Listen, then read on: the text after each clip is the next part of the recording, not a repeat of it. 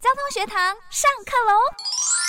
提供您有关交通的法律知识。我是沈燕，为大家邀请到的是资君法律事务所律师谢志忠律师。就是我们骑机车的时候啊，因为那个机车哦，常常要移来移去，移来移去。然后有时候呢，这个不小心把别人的机车移到这个倒了以后啊，我们通常的步骤就是赶快把它扶正，然后就把它用好，然后我们就走了。这个律师说，这没赛呢，这算是造逃的一种，太可怕了。因为我们觉得造逃就是肇事逃逸，就是你撞到人家，人家有怎么样的状况，我们不理人家，所以我我们这逃走了叫造逃。可是那个机车倒下去，我把它扶好了，这样子也叫造逃吗？就是我们之前也有一个实物的例子哈，就是有一个民众也是一样，他在倒车的时候哈。那在倒车的时候呢，那他后面可能有机车，那他可能就是在倒车，然后不小心把机车就是撞倒。那撞倒了之后，那驾驶人就觉得说啊，没关系，我停好车，然后再把他撞倒的机车扶起来就好了。嗯，对。然后，然后就走了。那走了之后，那有一些的机车骑士可能会去看他的车，哎，我的这个后视镜怎么会撞坏了？嗯。那这个时候他们就会报警。那这个时候，我们警察到的时候，就会调这个路口监视器来看，哎，这个情形是怎么造成的？那后来会发现说，哦，原来是这部车子在倒车的时候，把这部机车撞倒了，A 到了。那再来，我们就会请这个呃汽车的车主呢来做说明。那一般。我们打电话去的时候，这个车主都会很慌张，说：“哎，我根本没有撞到人啊，嗯，这个是算肇事逃逸吗？”好可怕。那在那个《道路交通管理处罚条例》第六十二条有规定，就是说。我们当然一般人都会认为，所谓的肇事逃逸就是把人撞伤，我们逃走嘛，哈，这个是比较我们一般人的观念。没错。但是在道路交通管理处罚条例呢，也有规定说，哎，如果你是撞倒别人的车子，但是没有人受伤或死亡，哈，你逃逸的话，哈，这个要吊扣驾照一到三个月，而且要参加道路讲习。啊，有罚款吗？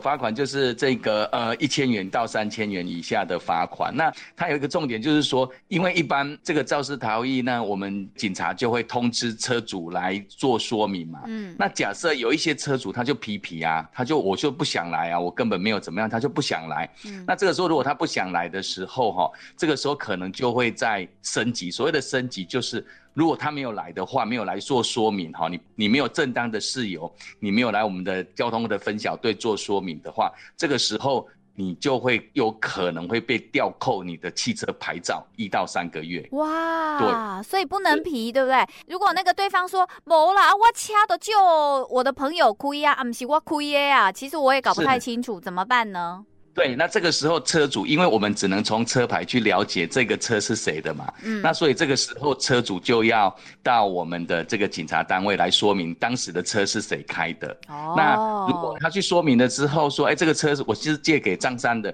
那这个时候张三因为肇事逃逸，那他的驾照就会被吊扣，而且会。处以罚款，所以这个要特别小心一下。所以在倒车的时候，或者是因为我们现在车位有时候机车车位你在调或者在弄的时候，可能不小心把别人的机车也 A 到了，然后你可能就走了。嗯、那这个时候也有可能会有肇事逃逸的问题。那如果是这样，律师，我因为呢不小心把机车 A 到了，但是我赶时间，所以呢我就留下了在那个车上留下了我的联络方式、我的名字，这样算肇事逃逸吗？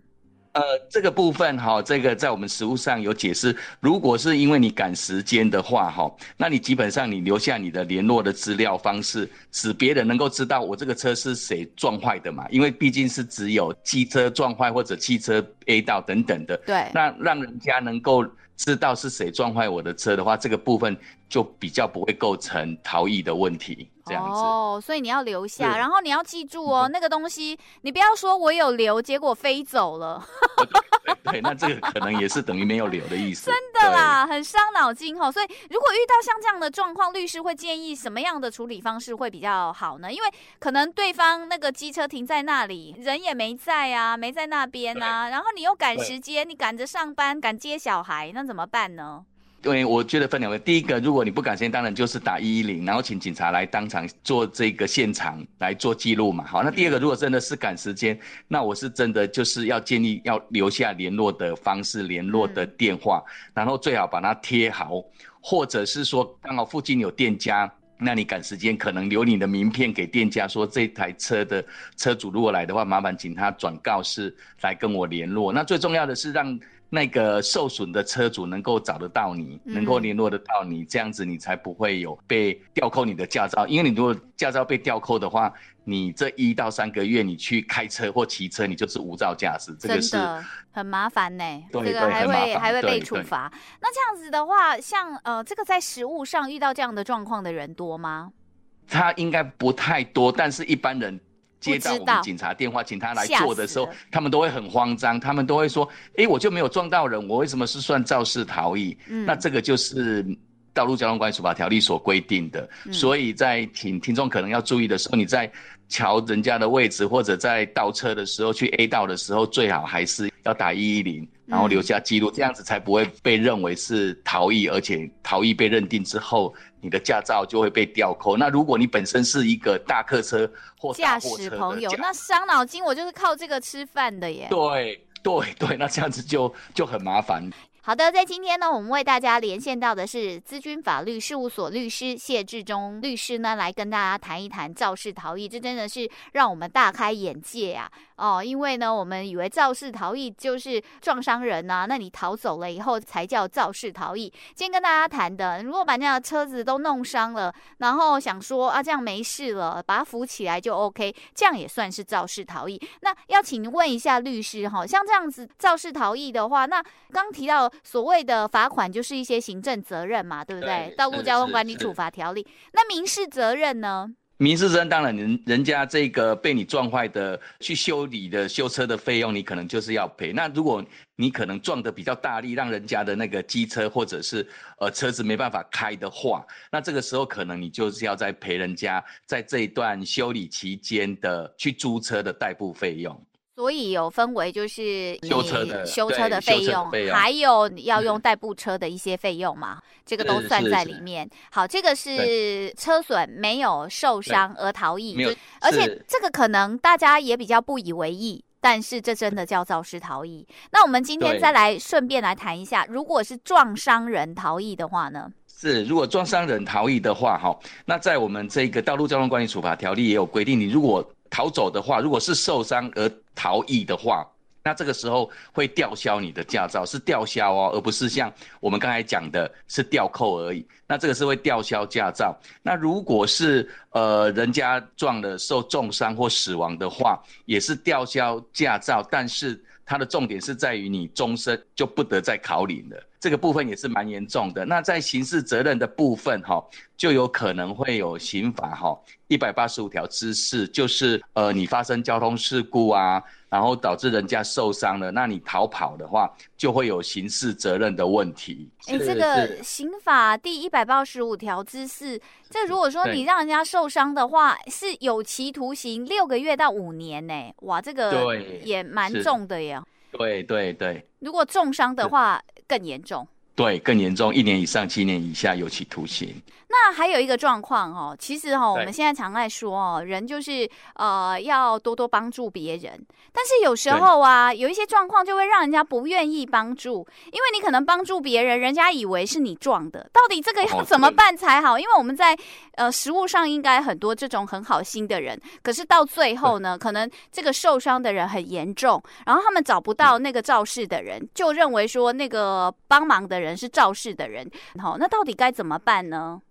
呃，这个部分基本上就是，呃，我们是一个好心的人，看到别人发生交通事故，其实，在我们的台中市的整个这一个道路监视系统，其实是建制很完整的。那那个时候，基本上调这个路口监视器来还原现场，就知道跟这个热心助人的人是没有关系的，或者是在附近的这个住家也可能有监视器，那也有一些的路人都可以足以证明，呃，我们跟这个交通事故是没有关系的。所以以前的那些案例，到底最后有没有帮助那些被误认肇事逃逸的人的这个清白呢？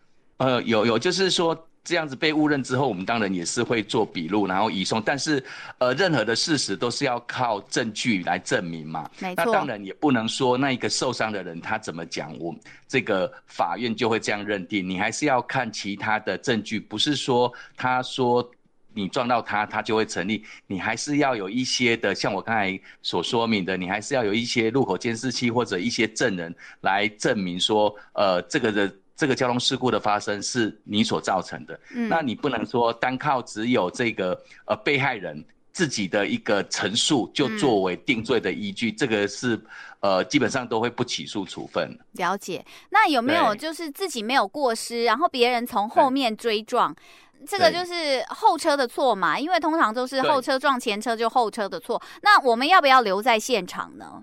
对这个的问题，就是我们也在实务上有时候会发生，就是我们明明我们在停等红灯的时候，那后车来撞我们嘛，那我们会觉得说是后车的错，那我们就会觉得诶没有问题，我们就走了哈。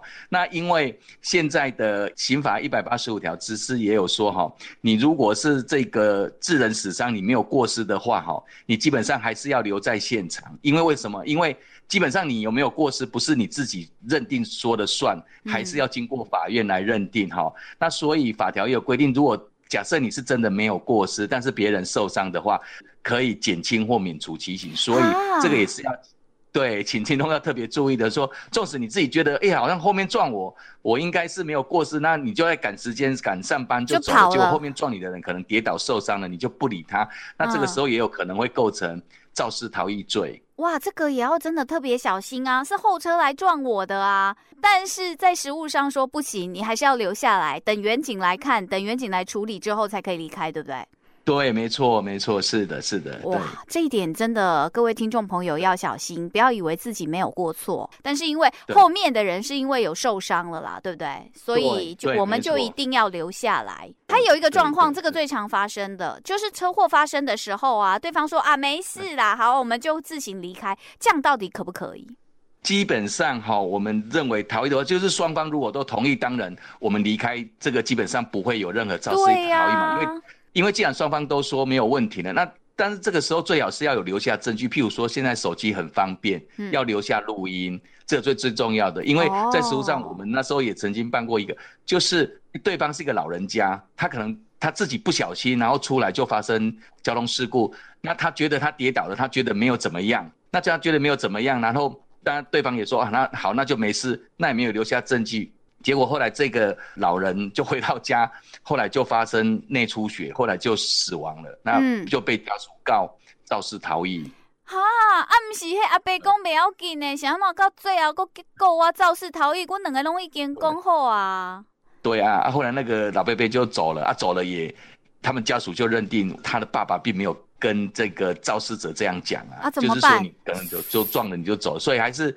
建议听众还是像这种事情，除非你有留下，比如说用手机留下彼此的录音啊，oh. 然后不然就一定要请这个我们警方要到现场来做，这、嗯、是最确保的。所以遇到这种事最好就是第一个要自保的方式就是请警察来，那第二个呢，实在是大家真的看起来都好好的，录音下音哈。那以后如果这个家属要提告的时候，你也有一个证明了。是哇，那最后律师还有没有要提醒的呢？呃，希望各位听众如果有像这样的一个肇事的情形，就是发生交通事故的情形哈，这个基本上最好的方式就是打一一零，请我们警方到场，这样子才能够最确保双方的权利，也最能够厘清彼此交通事故的责任。这样子才能对你的权利是最好的保障。哇，真的，今天学到很多哦。我们非常感谢的是资君法律事务所律师谢志忠律师，谢谢律师，谢谢您，谢谢。是，谢谢主持人，谢谢，谢谢。感谢大家的收听，我是沈燕，下次见了，拜拜。